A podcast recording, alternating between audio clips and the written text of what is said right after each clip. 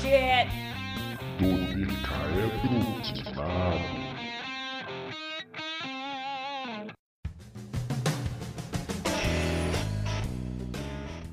Bom dia, boa tarde e boa noite. No último dia 21 de outubro, estreou nos cinemas o aguardado primeiro filme da dualogia Duna, baseado no romance de Frank Herbert de 1965, que chegou a ganhar uma versão bem contraditória nos cinemas na década de 80, mas que agora, sob a direção de Denis Villeneuve, busca sua redenção e apresentar uma versão definitiva desse clássico da literatura sci-fi.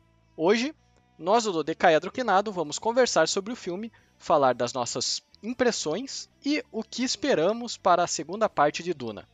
Eu sou o Thiago Shaihulud P e o medo é o assassino da mente. Eu sou o Glênio e eu nunca tive nenhum contato com Duna antes de assistir esse filme e eu acho que isso contribuiu para minha experiência. Eu sou o Joreg e eu ainda não entendi porque o Aquaman e o Thanos estão lutando contra o Drax.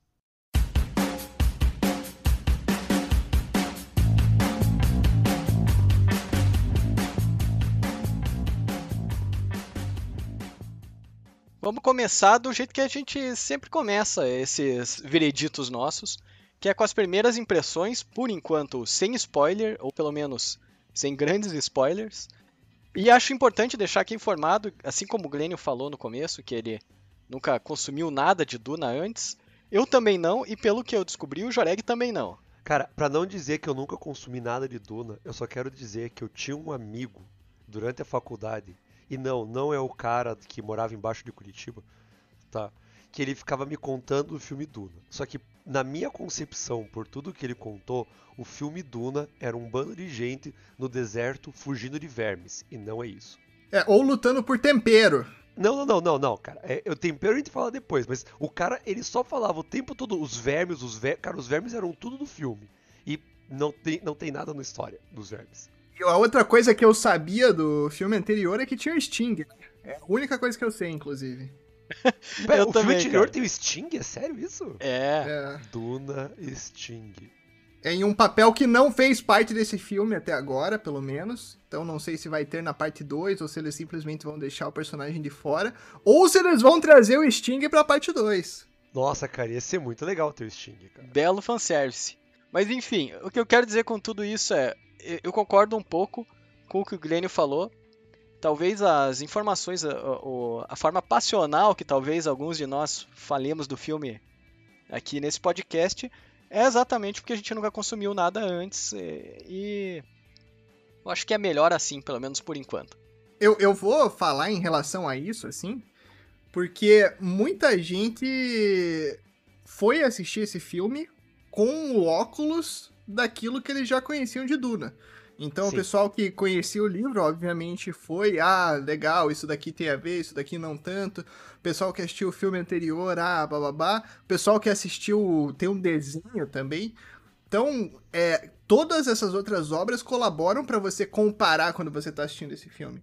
Agora, se você tá indo pro cinema pela primeira vez, sem conhecer nada, sem ter contato com a história, é uma experiência completamente diferente. E isso também é meio que um tapa na nossa cara, porque a gente tá sempre falando de filme de super-herói, daí a gente fala dos quadrinhos, do desenho animado e não sei o quê. Então, talvez a gente tenha que parar de ser tão purista e saudosista nesse aspecto também. É, é, aproveitando esse gancho todo de vocês aí, eu vou falar bem rapidinho aqui de primeiras impressões minhas, daí passo para vocês. É, o Glênio falou que a gente vai assistir sob uma ótica sem comparações, sem nada ali pra gente comparar o filme, mas eu tenho que dizer que eu, involuntariamente, eu comparei, sim, o filme com outra série, que foi Star Wars, e Duna foi pra mim tudo o que o Star Wars não foi. Qual série do Star Wars? Dos filmes, a franquia? Ah, a série de filmes? É. Mas, cara, é muito injusto você fazer essa comparação. Porque Duna é uma das inspirações do George Lucas, né? Exato, eu descobri isso depois. Isso é, é uma coisa que é muito injusto, porque é claro que Duna vai ser melhor em muitos pontos, cara. É, tipo, pois é. toda. cara. Se você prestar atenção, existe em Tatooine, você tem a Spice Route. E por que, que é em Tatooine que você tem o Spice? Porque é um deserto. Que é um deserto. É. Enfim, Eu consegui ver várias coisas depois que eu descobri que foi uma das inspirações de George Lucas. Cara, abriu minha mente ali, eu vi um Sim. monte de coisas, né? Mas ainda assim, o que Duna me apresentou me deixou mais boquiaberto do que nove filmes de Star Wars. Aí, aí você fala de nove filmes de Star Wars, cara, mas a gente vai. A gente pode entrar naquela antiga discussão, que é assunto para outro podcast, de que os filmes de Star Wars não são Star Wars muitas vezes, cara. Mas enfim. É, é pois é, mas é, é o carro-chefe, você concorda comigo, né? Infelizmente eu tenho que concordar com você nisso, cara.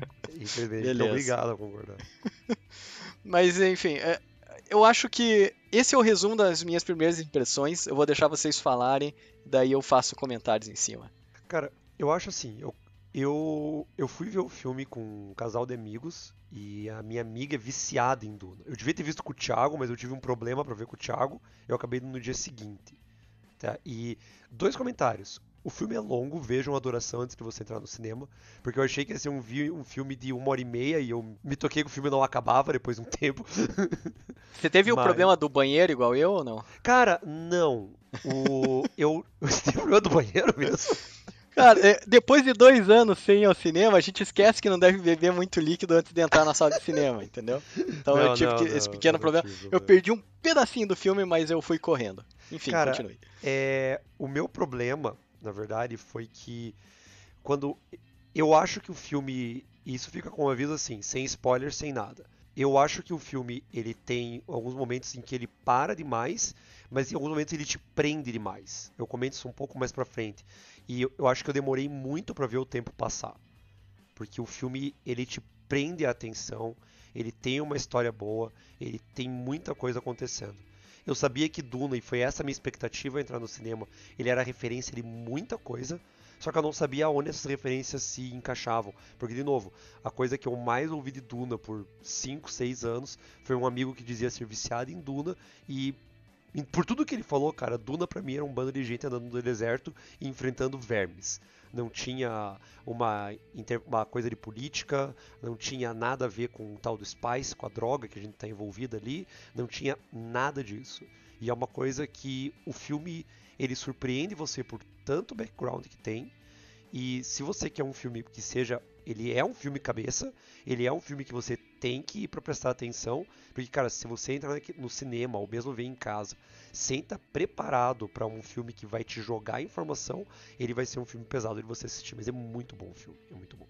Eu gostei demais do filme, eu sou apaixonado por ficção científica, tudo que é ficção científica me chama atenção e Duna não foi diferente eu tava vendo bastante com a expectativa do pessoal do Twitter, com a expectativa de todo mundo falando que ia ser um baita filme, o elenco fora de série.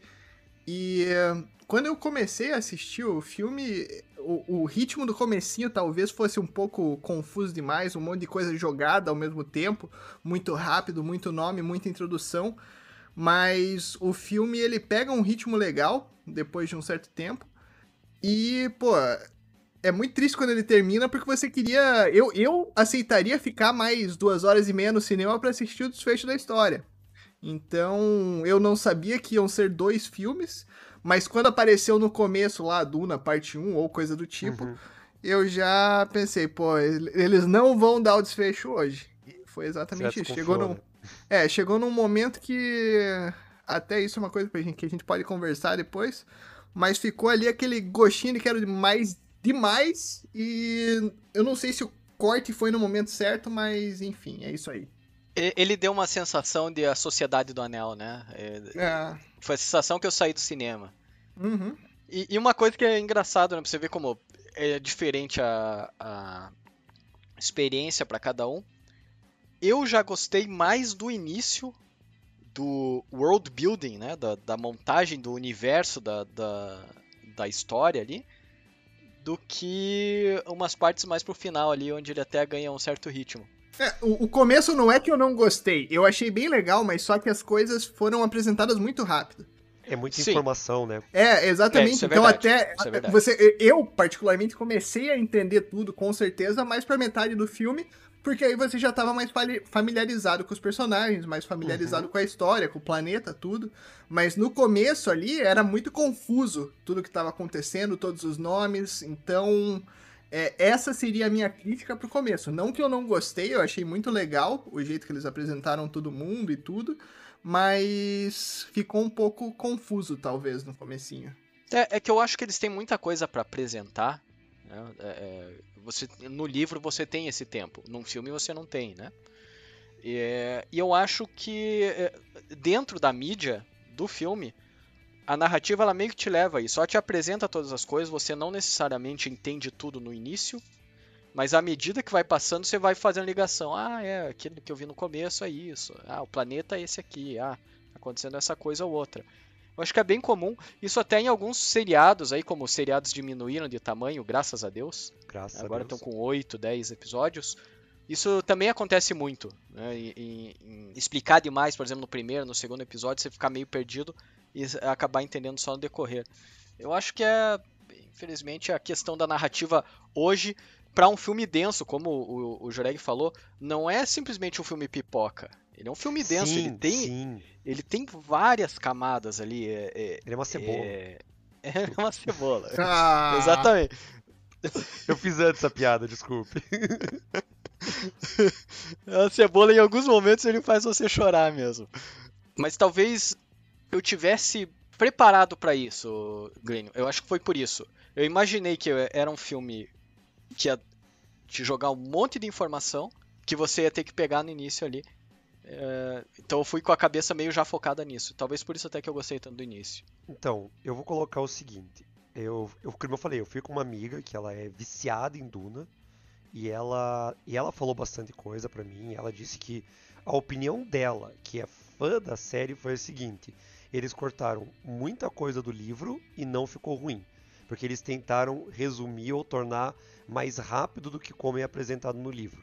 Talvez isso deixe o filme um pouco corrido, um pouco corrida essa primeira parte, que realmente parece no começo que é muita informação jogada. E eu vi muita gente falando a mesma coisa que eu comentei, o filme é longo. Então é uma coisa que você tem que ir preparado, porque ele é grande, ele é cansativo, é, é uma sentada ali. Tem umas partes que depois eu quero fazer uns comentários sobre o filme mais pra frente, sobre isso, mas a gente chega em pontos fortes e fracos. Só que eu acho que esse filme, se ele fosse feito como uma série, ele seria um pouco melhor. Eu digo uma série como a Marvel lança, que é aquela série que é lançado um episódio, você tem uma semana para digerir o episódio e vem um outro episódio para você. Porque é muita informação, talvez gere aquela, aquela ansiedade, a vontade das pessoas verem mais, mas eu acho que como uma mídia de série, ele funcionaria muito bem, você teria muito mais tempo para explicar. Porque eu acredito que tenha tempo para isso. E tenha conteúdo para isso. Eu tive a mesma impressão que você. Quando eu estava assistindo, eu pensei nisso. Isso daria uma série Uhum. ótima. Porque é muita coisa. É, é tipo como se você fosse querer pegar um Game of Thrones da vida e fazer dois filmes pra explicar tudo aquilo. Cara, É, aí que foi tá, mais ou menos a sensação que eu exatamente. tive. Entende? Tipo, o, pega, não precisa nem dizer Game of Thrones, cara. Pega a primeira temporada de Game of Thrones e tenta fazer um filme. Cara, é muito difícil, é muito difícil. Porque você tem muita coisa acontecendo, é muito nome, é muito evento, é muita coisa. E, cara, você precisa de tempo. Eu acho que o cinema não te dá esse tempo. E talvez nesse ponto, quando eu saí do filme, eu saí com uma sensação de, ah, cara, não, não era tudo aquilo que eu esperava. Mas quando você para pra pensar em outra mídia, em ser colocado em outro lugar, talvez, cara, parece que ia ser um filme que ficaria muito, muito bom. Ah, Na verdade, eu, ah, eu acho muito legal essa informação de que eles cortaram muita coisa Sim. e ainda ficou coeso. Porque realmente, realmente, eu, eu acho que teve muita informação, mas eu, nada ficou jogado. Eu, pelo menos, não, não tive essa sensação. E da mesma forma que o Grêmio falou, é, é bem contraditório, mas eu concordo com os dois. Pra mim foi pesado duas horas e meia de filme no cinema, mas quando acabou eu pensei, putz, eu continuaria assistindo. Então, eu, eu não digo assim, cara. Eu acho que se o filme fosse mais longo, ele entraria no, no, no nível de Snyder Cut, assim, que só pessoas loucas, tipo eu, veem Eu quero fazer sentada só. comentários sobre isso também depois. Mas- Vamos lá. Tudo bem, então, então eu, só, eu vou, me- eu vou é, não me enrolar muito. Mas eu acho que, realmente, cara, ele, poderia ser um filme mais longo.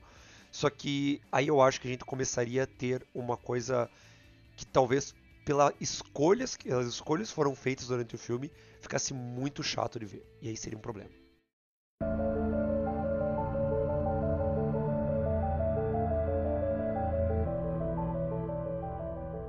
Beleza, agora começa spoiler. Se você não assistiu o filme ainda, para aqui, volta depois. Pontos fortes e pontos fracos do filme. Vamos iniciar com os pontos fortes, que é mais fácil. Pode ir, Glênio. Olha, eu gosto muito do Denis Villeneuve por causa do Blade Runner 2049. E o Blade Runner foi um filme que foi um espetáculo, assim, do ponto de vista de ambientação, fotografia. Filme muito bonito de se assistir. É, toda vez que eu vejo, eu fico impressionado com isso. E o Duna, ele vai exatamente por esse mesmo caminho, cara. O diretor uhum. é, criou um ambiente perfeito, um mundo perfeito ali, fotografia muito bonita, ambientação muito legal. Uh, uns jogos de câmera impressionantes. E para mim, isso, nossa, muitos momentos do filme você fica abismado com quão bonito o filme é, com quão legal as coisas são naquela tela grande. E isso em um ambiente de ficção científica também é muito bom. É, outro ponto fortíssimo para mim, que eu acho que é algo que chamou atenção até de quem não tinha a menor ideia do que, que era Duna ou do que, que ia acontecer nesse filme, é o elenco. É um elenco Sim. que é socado de estrelas ali. Sim. E uh, todo mundo mandou muito bem, a atuação de todo mundo foi perfeita. É, é até. Enfim. É, dá até pra falar que um dos pontos fracos é que alguns personagens acabam morrendo, porque sabe que não vai mais ter aquela atuação no filme. Mas enfim, esse é papo pra outra hora. Sim, sim, sim. E eu acho que de pontos fortes, isso seriam as coisas que eu mais gostaria de ressaltar. A história também é bem interessante, é... tem um bom tanto de política envolvido ali algumas coisas que eu não esperava que fossem acontecer e foram acontecendo, então uh, eu fiquei bastante entretido. Uh, posso falar que é um filme longo, mas que manteve a minha atenção, ganhou a minha atenção do começo até o final. Bom, vamos lá. Pontos fortes, então, deixa eu pensar. Do, eu achei que a história é um ponto forte, né? Mas aí é, eu não posso acreditar isso pro filme. Mas eu acho que a maneira como ela é apresentada é muito boa. Porque você é apresentado de forma rápida para a história. As coisas são explicadas de durante uma narrativa. Não é uma coisa que tipo ah, é jogada para cima de você. Tipo, ah, isso aqui é assim. E no meio do filme, tudo tudo é colocado para você dentro de um propósito. Elementos são apresentados para você com um propósito. As coisas são te contadas para que em algum momento você reveja elas. E nada é colocado de uma forma que pareça que foi intruso na hora que o elemento precisa ser usado. Todos os elementos foram muito bem apresentados. O Glênio falou da fotografia e, com exceção de uma cena, a fotografia do filme para mim é perfeita. Com exceção ali de uma coisinha ou outra que eu diria que eu faria diferente, mas aí é um, é, é um ponto de vista que só, só se eu tivesse lido o livro para ter certeza se a, essa escolha não foi por causa da narrativa do livro ou se foi por causa da, da do cinema, né, da tela. Da tela mas algumas cenas talvez eu, eu pensasse que diferente ficaria melhor, mas... Quero exemplos, Joreg, me dê exemplos. Cara, exemplo. Cara, a cena do verme da areia. Tipo, aquela parte que o verme fica cara a cara com ele. Eu teria feito eu teria feito um jogo de câmera, porque eu ainda acho que ele, o Paul ele toma um espaço grande da tela. E eu, eu sei que talvez seja uma proporção, por isso eu não tenho noção no filme, no livro como é a história. Mas, cara, eu teria feito aquele verme ser uma coisa completamente a tela seria só o verme. Você não teria a visão do Paul, você seria algo tipo em primeira pessoa, vindo de cima, para você sentir o terror que aquilo deveria significar. E não. Ah, tá, o, o verme tá ali. Eu, eu, sei que talvez porque, de novo, eu tive um amigo que falou tanto dos vermes que eu esperava muito daquelas criaturas. E, cara, eu. E a gente tem o verme púrpura em DD que é baseado no, nesses vermes Duna. E cara, eu eu esperava uma coisa disso. Eu esperava uma coisa completamente assustadora, completamente incrível.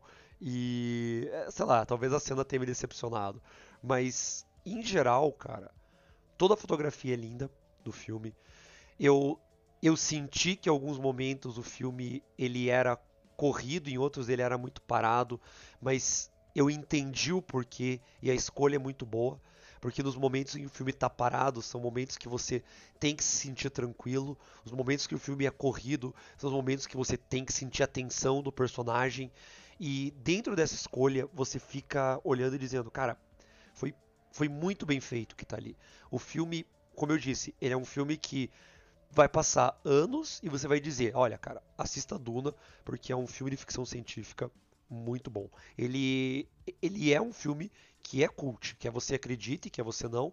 Em questão de narrativa ele é, em questão de cinematografia ele é, ele é ótimo filme.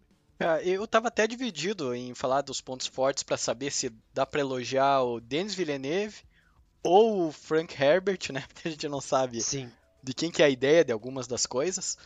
Mas, é, como eu comentei antes, todo o universo ali, a, a parte de, do núcleo da história é muito bem construído. A questão como tudo é massivo, tudo é enorme, e, e, e daí aí entra a parte da, da, do cinema mesmo, de fazer a parte de fotografia ali. Você se sente dentro do lugar, é impressionante, cara. É, e toda a mística também. A questão das Bene Gesserit lá, a, a própria ideia dos vermes, que fica meio que intrínseco ali que eles são meio que quase como entidades. É, é, as pessoas até veneram ela. Então, uhum. toda essa parte de fundo para a parte política, que é o, o que puxa mais o filme, eu achei muito legal. Eu sempre acho muito legal quando o sci-fi ele não é ali em 2000 e alguma coisinha, já mete lá dano de 10.191, entende? Porque, cara, da, daqui a 50 anos a gente não vai estar tá vivendo em Marte ainda. Não tem como. Né? Então, vamos colocar aí umas ideias na cabeça de que demoraria muito tempo, mas ao mesmo tempo que a gente tem muita coisa tecnológica, coisa futurista e tal, também tem muita coisa que parece que retrocedeu, né? Então você como... vê a, ali como tem a criação de feudos, uh, os locais eles são mais sim, rústicos, sim, sim. Né? Não é cheio de telinha e, e coisa assim. É, é, na verdade, a galera ali, para matar tempo, não tem um filme, não tem um cinema, entende? Alguma coisa assim. Então é muito legal ver como. Uh, você pensa assim que durante esses 8 mil anos, digamos, que divide a gente entre o período onde aconteceria a Duna, com certeza deu muita merda, entendeu? Então, por que que saiu da Terra? Com certeza porque estragaram tudo aqui. E daí para você readquirir todo o conhecimento que tinha intrínseco na Terra, demora muito tempo. Então, é muito legal a forma como é, isso é retratado. É, eu quero deixar aqui uma parte detalhada a respeito dos escudos que eles usam que eu achei fantástico aquilo. E você, Joreg, como físico, talvez você goste ou não, mas eu. Cara, eu, na verdade, eu, eu vou te dizer diferente, cara. Como físico, eu achei os escudos muito incríveis. Só que eu tenho uma revelação para você, porque se eu não me engano, eu, eu, vou procurar até antes. Eu acho que o autor de Duna ele é formado em física, cara. Ah, ok. Mas o escudo ele é muito bom, cara. A, a ideia do escudo é muito boa. É, porque a ideia é, é tipo, você vibra e por causa dessa vibração ele consegue, tipo, bloquear as coisas, a não ser que entre muito devagar. Achei fantástico aquilo, cara. Sim. E, e a ideia de que, exatamente por causa desse. É, dessa característica do escudo, ele é totalmente um chamariz para vermes do deserto, que eles também se localizam por, por vibração, né? Eu achei isso fantástico.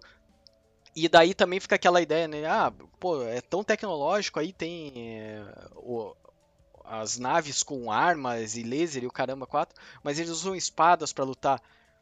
Daí eu fiquei pensando nisso, porque, cara, arma de fogo não adianta contra um escudo desse, né? Porque tem que entrar devagar, então tem que ser uma luta de espada para você conseguir realmente matar alguém. A não ser quando a pessoa não usa escudo, que daí lá, lá no finalzinho o, o Paul vai. Ele arma, né? Um, ele pega uma arma de fogo lá para tentar defender a mãe e tal, contra pessoas que não têm esse escudo. Então, cara, é, essas jogadas eu achei fantástico, assim. Achei bem legal que eles não tiveram medo de matar uma galera. O, o não gostou porque matou gente que estava atuando muito bem. Mas eu acho que aí, Glenn, eles estão dando oportunidade pro outro lado do super elenco que quase não teve participação, né? Que eu acho que na parte 2 eles vão dar mais é, visibilidade para eles. A gente espera isso. É, então tem, tem essa coisa que pra narrativa eu achei legal, achei uma quebra de expectativa muito boa. E, cara, eh, outra coisa que eu tenho que falar é dos helicópteros Libélula. Eu não sei se é do livro isso ou é do diretor, mas aquele negócio é fantástico. Então, eu não sei de onde é, mas eu achei muito legal. Eu fiquei embasbacado, cara, vendo aquilo. Falei, cara, que, que massa. Talvez um do. Assim, das. Meios de transporte do cinema que eu achei mais legal até hoje, cara. Foi impressionante, assim. E por fim, só para finalizar, também não sei se é questão do livro ou não, mas a ideia deles terem uma linguagem de sinais entre eles ali, para se comunicar quando não dá, quando não pode, porque eles têm coisas que não dá para falar abertamente, porque são família política, família real e tal. Também é, é muito legal e eu queria que isso fosse mais explorado ainda. Eu acho que aí, aí eu fecho os pontos fortes com muitas coisas. Achei muito bom.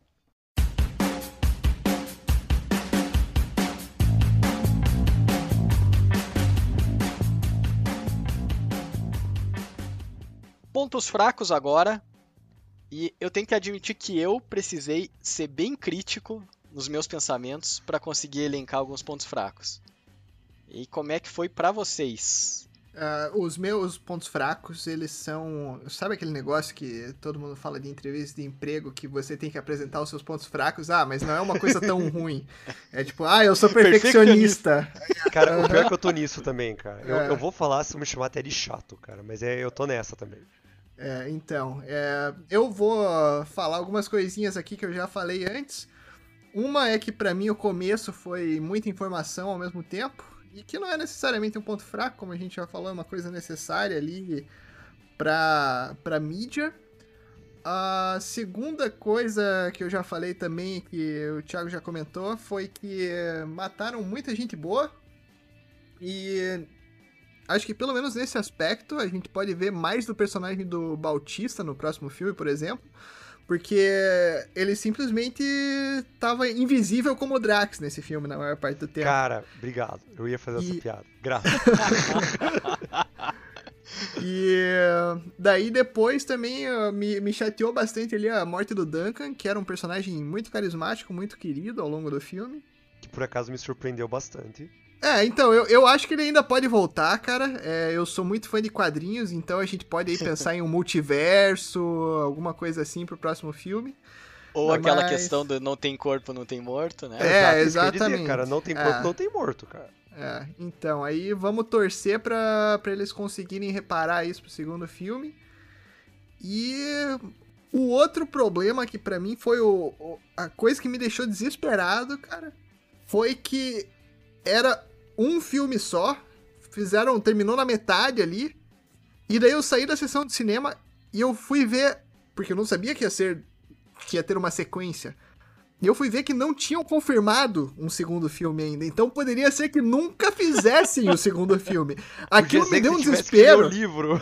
Meu Deus, cara, aquilo eu pensei, pronto, acabou. O é, que, que, que, vai acontecer aqui? Os caras fazem um filme sem assinar o contrato pro segundo. Vai conseguir juntar o elenco inteiro de novo? Vai conseguir pagar todo mundo tanto que quer? Mas daí eu pensei, não, o filme vai ser um sucesso de bilheteria, eles vão fazer, né? Mas, pô, o cara foi ousado nessa. É, vai ver que é por isso que eles mataram metade do elenco estelar. É, pra garantir uh -huh. não ia ter problema, né? Aham, uh -huh. garantiram um orçamento. Se precisar baixar um pouquinho, já tá garantido lá. Então, esses são os meus pontos fracos. Você pode ver é, aquilo que eu falei de entrevista de emprego. Eu sou perfeccionista, ah, eu sou muito exigente, mas é esse tipo de coisa aí que a gente coloca nos pontos fracos desse filme, porque é um filme fora de série muito bom. Cara, o meu único ponto fraco no filme, sendo muito honesto, é que em alguns momentos durante o filme você se sente muito preso a ele. E tipo, o momento que eles estão andando no deserto é um momento que o silêncio do filme, se você só escuta a areia se mexendo, o passo deles é muito incrível. Tipo, é um momento que você você entende o porquê a escolha é essa, o porquê existe uma música muito discreta. Mas em alguns outros momentos do filme, cara, olha, me desculpe, cara, Star Wars, Star Trek, diversos filmes de ficção científica fazem isso de uma forma muito diferente, que é literalmente fazer a música se tornar o sentimento do personagem. Eu acredito que no Duna faltou música. Eu acho que algumas cenas, mesmo algumas cenas, tipo, ah, eles conversando, eles falavam, cara, podia ter uma música de fundo, alguma coisa tocando para te dar grandeza, para te mostrar como aquilo é importante, pra... porque às vezes falta. A música te dá uma imersão muito grande em filme. E eu vou, eu vou colocar da seguinte forma essa fala. Eu vi no cinema depois de mais de dois anos sem pisar num cinema. A sala não estava cheia, então eu não vou culpar pessoas falando porque não tinha, mas talvez, só talvez o fato de que faz basicamente dois anos que quando eu vejo esse tipo de filme eu vejo com fone de ouvido, a minha percepção de som tenha mudado. Mas eu senti muito falta de música. E isso é uma coisa que me, que me deu me, me deu uma coisa ruim, porque parecia que não tinha nada me prendendo ali. Que se alguém atrás de mim derrubasse algo, eu, eu ia prestar atenção naquele, naquele som. Ou talvez eu só tivesse com a agonia da pessoa atrás de mim. é, é, falta na trilha sonora, realmente. Eu acho que faz parte da ambientação mas eu entendo o que, que, você fala. Eu acho que você queria uma marcha imperial ali quando aparecesse o Barão, Cara, por exemplo. Tá, tá, aí que tá, talvez não uma coisa para ser icônica, mas tipo, sabe, é. Tem, tem um jogo, tem o, a, gente, a gente até colocou no Twitter sobre a continuação do jogo que vai sair um tempo atrás. O Outcast é um jogo que tem uma cidade que é o deserto. E, cara, às vezes é uma cidade, você não, tem, não tá fazendo nada na cidade, mas tem uma música tocando.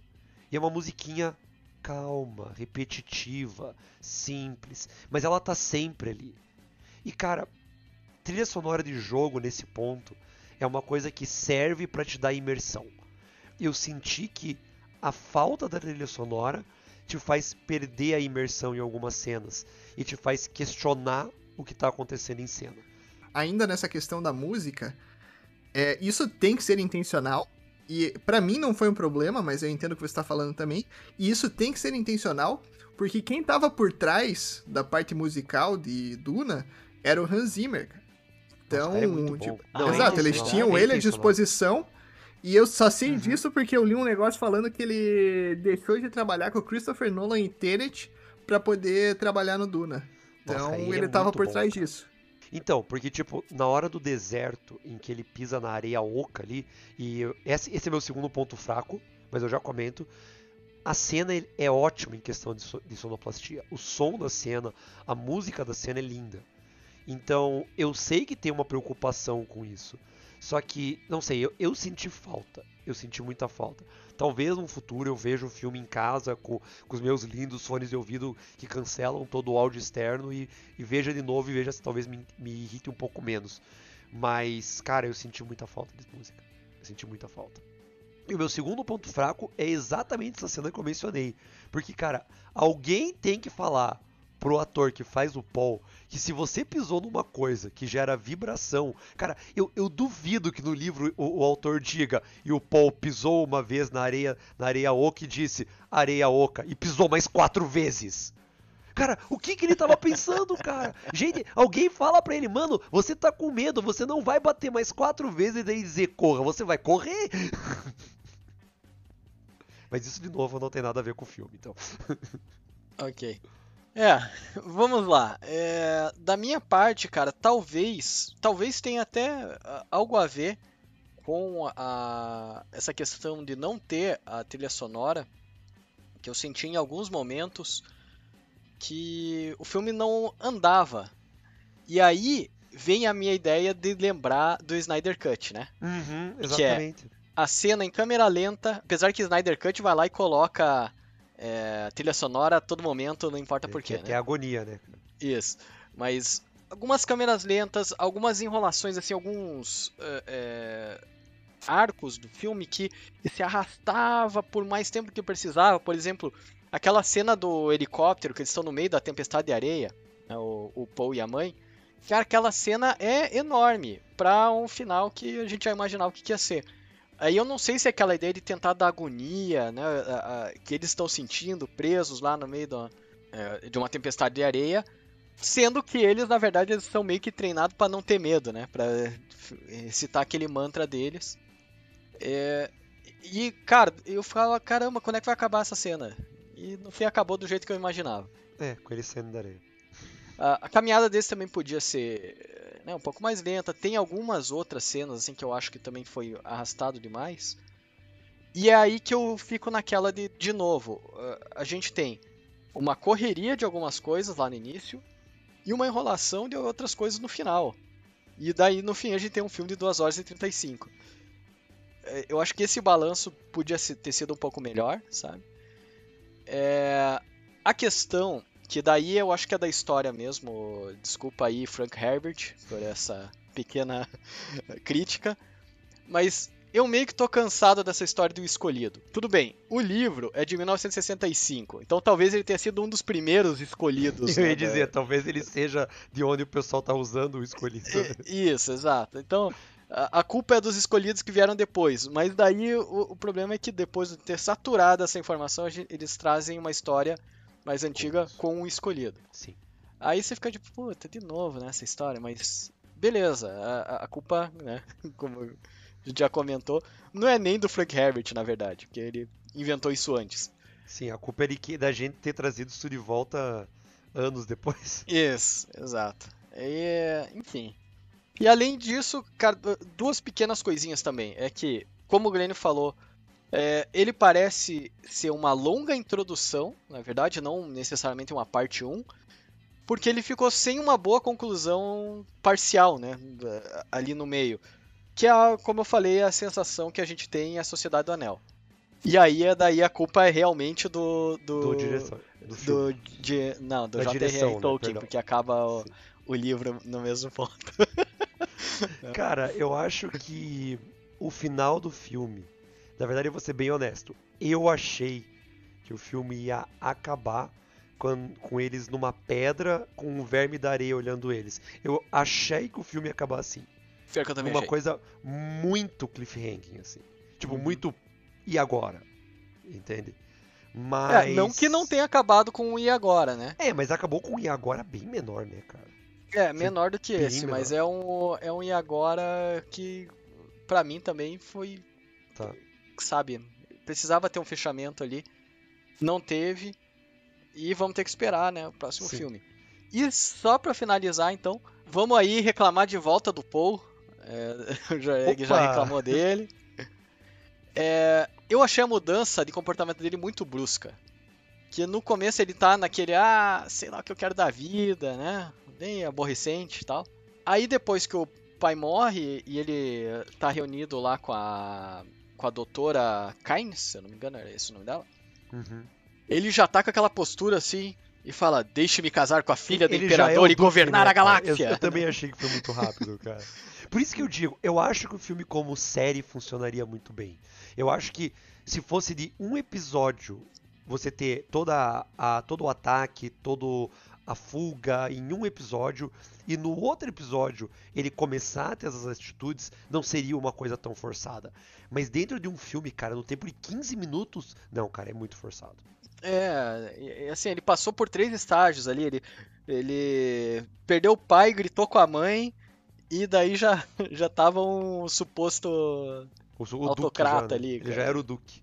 É, então. Isso ficou meio fraco pra mim, mas. Eu, eu, eu, eu não sei, cara. É é óbvio, não foi explicado exatamente como que ele começou a pensar nisso, mas a gente tem que pensar também que ele passou por um baita, talvez um trauma ali, com sim, tudo sim. que aconteceu.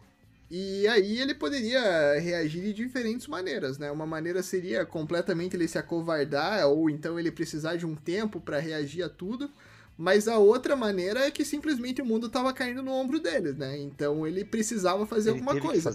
E, e, desde o começo do filme, ele vive com essa perspectiva, inclusive a conversa que ele teve com o pai dele, de que uhum. ele seria o sucessor.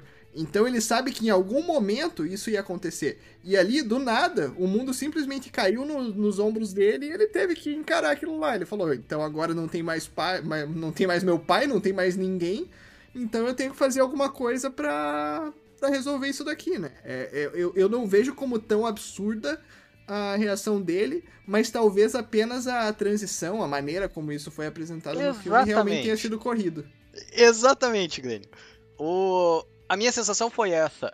Eu entendo ele, de repente, por conta de todo o trauma, de tudo que tem acontecido, ele meio que é, se impor dessa forma, mas não deu a entender que ele teve esse momento de transição, sabe? Cara, qualquer sininho ali que explicasse para ele, ele de repente pensando, matutando o que, que ele podia fazer, de repente a forma dele falar, se ele falasse com mais nervosismo na voz, ao invés de se impor Aquela como... certeza. É, exato. E assim, beleza, então você agora se impôs, você teve aquela certeza, falou como é, se é, fosse um duque de verdade, pra logo depois ele perder essa postura de volta. Né? Então ele teria que manter-se assim. É, pelo menos é, na minha cabeça funciona dessa forma. Então, sei lá, eu, eu acho que ficou forçado essa parte aí. Mas, cara, pequenininho, pequenininho erro perto de tudo que os caras fizeram. Mas foi o que eu disse, cara. Tipo, a cena do deserto me irritou um pouco ali. A cena dele com o, o insetozinho tentando atacar ele lá também me irritou um pouco, porque, cara, o escudo tá ali, ele fica, tipo, 20 anos olhando o bicho. Tipo, tá, eu, eu sei que é perigoso ele tomar uma atitude, mas. Cara, ele parou o bicho com a mão. Ele parou o treco com a mão. Entende? Ele, se ele conseguia fazer isso, ele não precisava ter ficado com receio. Ele podia ter ido lá e parado. entende? Então, eu acho que o modo como a cena é apresentada às vezes não fica tão bom, mas a história em si é boa. E das, da mudança de atitude dele, uma coisa que eu vi algumas pessoas falando é que isso no livro fica claro porque muitas das mudanças de atitude dele são ligadas a visões dele. Porque ele tem a visão e ele muda de atitude. Ele tem a visão e ele ganha uma experiência. Então, Talvez isso não fique claro na tela, mas muita coisa tá ligada às visões dele.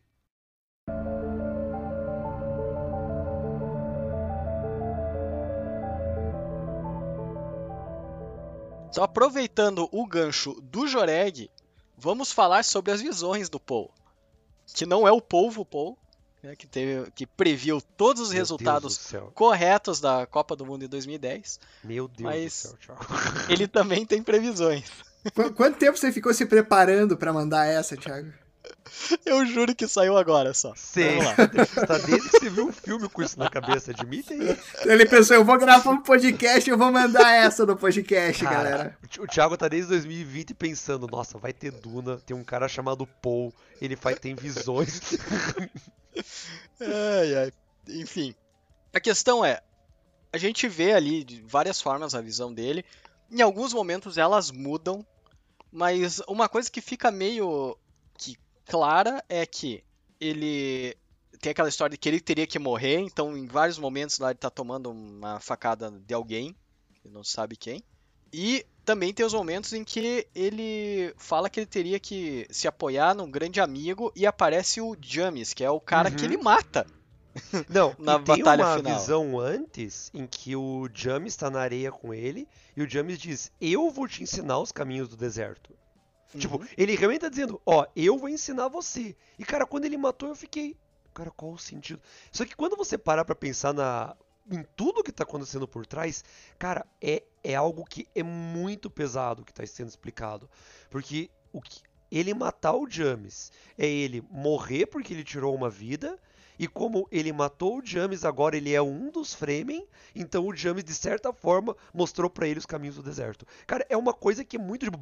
Bush, quando você para pra raciocinar no que tá acontecendo. Olha, é uma bela conclusão, Greg. Não tinha chegado a- até aí.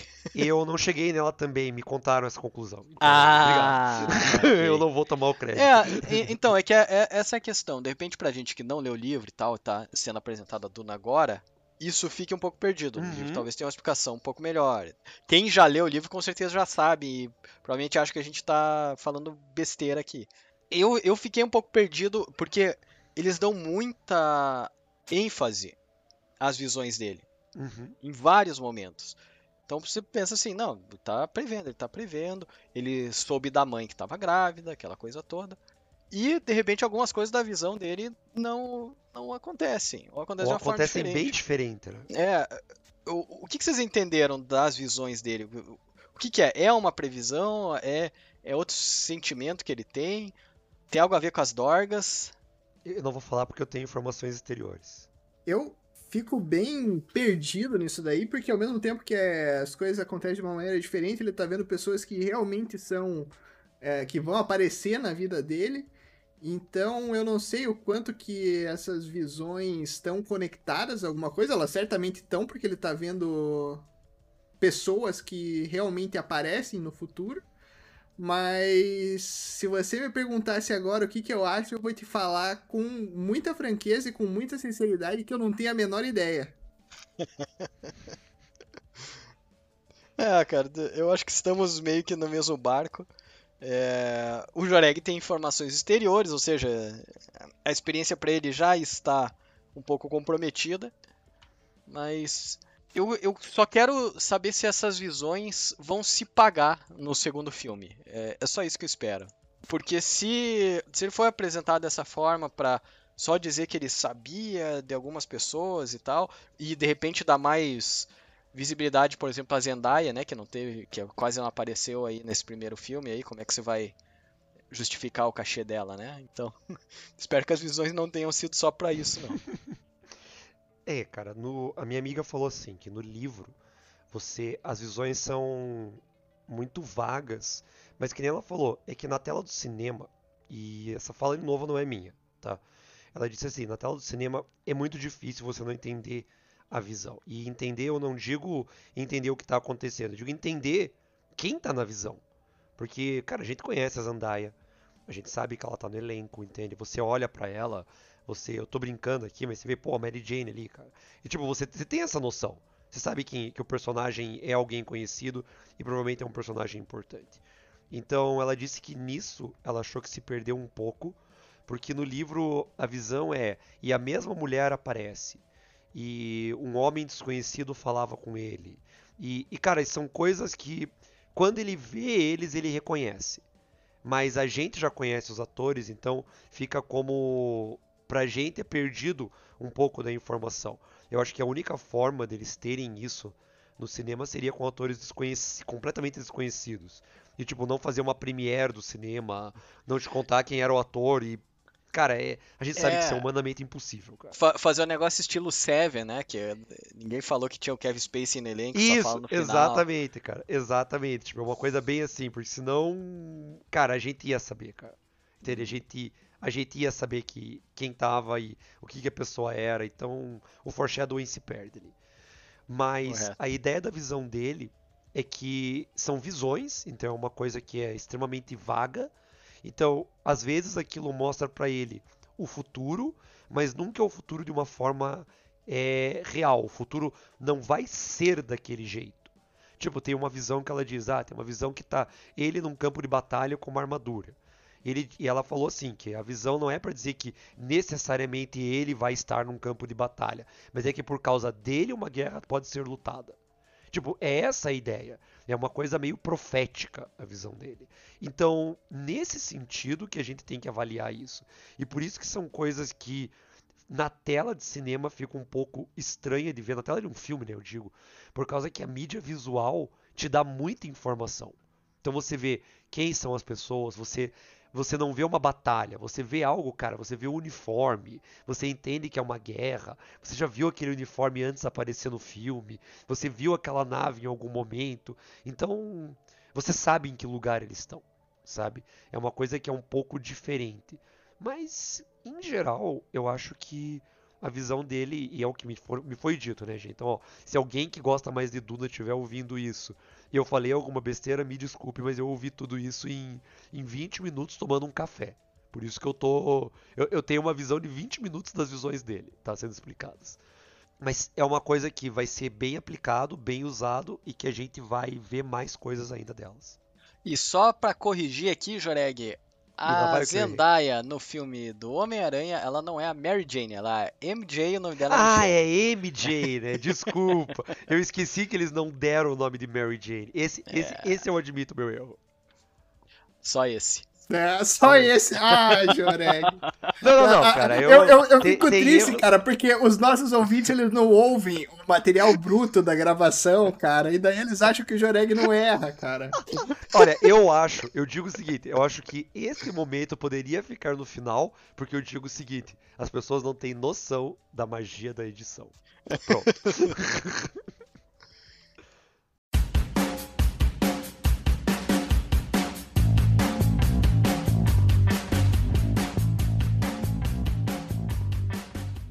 Pessoal, expectativas para uma segunda parte de Duna e considerações finais. Vamos fechar aqui tudo que a gente achou e o que a gente espera desse filme que vou dizer já faz já é um clássico para mim. Conheço tão pouco e já considero tanto. Eu considero pacas. Isso, desculpe, pacas. Faz tempo que eu não tô no Orkut, desculpe. Cara, eu espero que o segundo filme, vamos colocar, eu espero um desfecho para a história. Eu não recebi spoiler, eu não recebi o que acontece e eu vou evitar ao máximo me desviar de tudo isso, porque eu espero ver o desfecho da história, saber o que acontece com o Paul, com a mãe dele, com todo mundo que está ali em volta. Eu espero mais crise política, porque eu achei muito legal a, toda a crise política, toda a ideia de política do filme, toda o desenrolar disso. E honestamente, cara, eu, se o filme seguir a narrativa desse primeiro, eu espero que no próximo eu esteja preparado para um filme mais longo e que eu possa comer pipoca e tomar refrigerante na sala de cinema.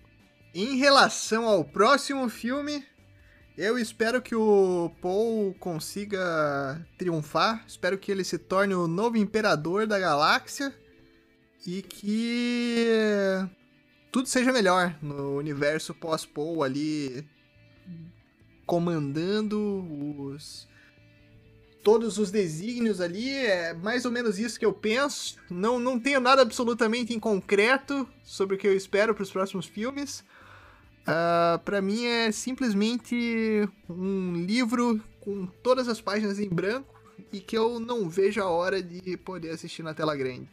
Então, eu acho que vai ter mais dos personagens que foram poucos explorados ali, que é o Javier Bardem, a Zendaya, o David Bautista, talvez até o Barão e talvez até o personagem do Sting que ainda não apareceu. Sting. É. E cara, eu vou dizer uma coisa, enquanto você, Glênio, espera que o Paul se torne o governador ali, resolva todas as tretas, eu acho que o Paul ele vai se tornar um vilão. E é isso que eu espero, na verdade. Faz o vilão pela perspectiva de quem, cara? Pam, pam, pam.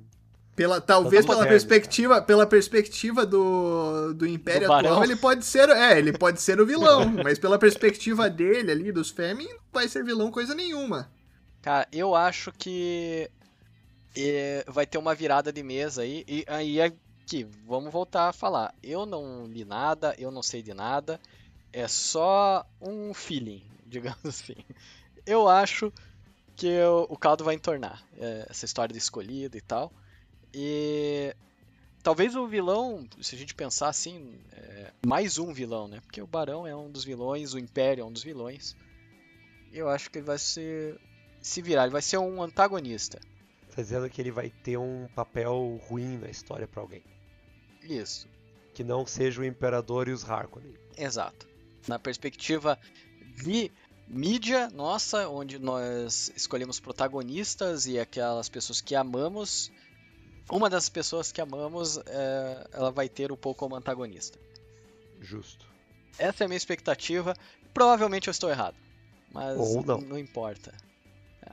Mas de qualquer forma, vamos ter que esperar até 2023 para saber. E se eu não me engano, né, é 2023, é capaz de atrasar mais um pouco, porque esse filme era para ser em 2020, final de 2020. Então, esperamos que seja só em 2023 mesmo, não mais que isso. E com certeza esse filme acho que ainda vai dar muito que falar. Eu, pelo menos, vou esperar ansioso pela segunda parte e quem sabe até me afundar nos livros para absorver um pouco mais do universo e já ver se essa minha teoria ridícula tá certa ou não. Mas agora a gente quer saber de você, ouvinte. O que, que você achou dessa parte 1 de Duna? Comente a sua opinião nas nossas redes sociais, seja no Twitter, no Instagram ou nas enquetes que nós temos no Spotify. Nós aguardamos a sua mensagem e até o próximo episódio.